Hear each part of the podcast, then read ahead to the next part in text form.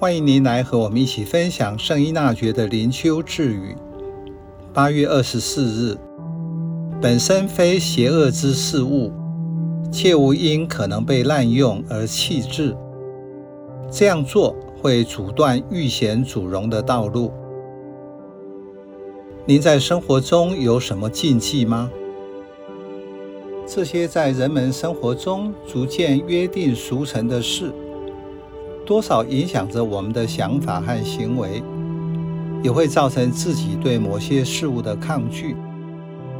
这些由经验形成的下意识，会影响我服侍天主及活出自己。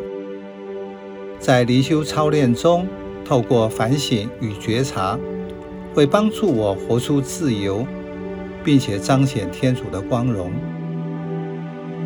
这句智语的意思是，不要因噎废食，为了某个小问题，因为怕再出差错，就把要紧的事放下不做。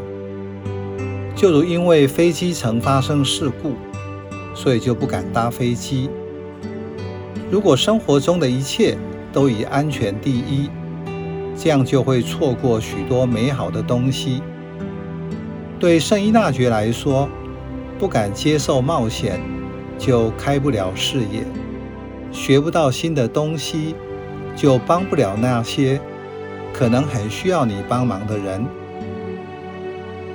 因为如果什么会对我造成不利，我就宁可放弃不做，这样会造成因小失大、自我设限。面对这种心态，圣依纳爵在这句誓语中指出。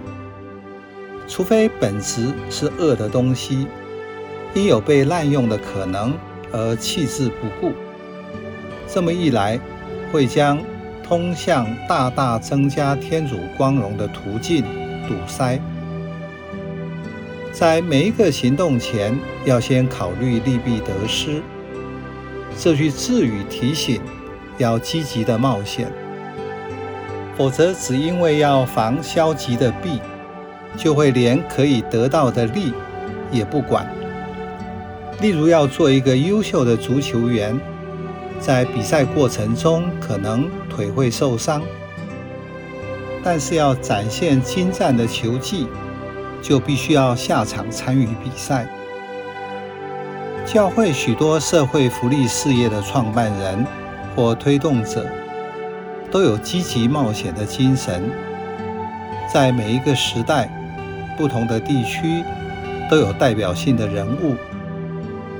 同样的，在疫情中，神职人员修会会士不会为了安全就不做任何服务，否则在教会历史中就不会有圣蕾丝，也不会有圣达米昂。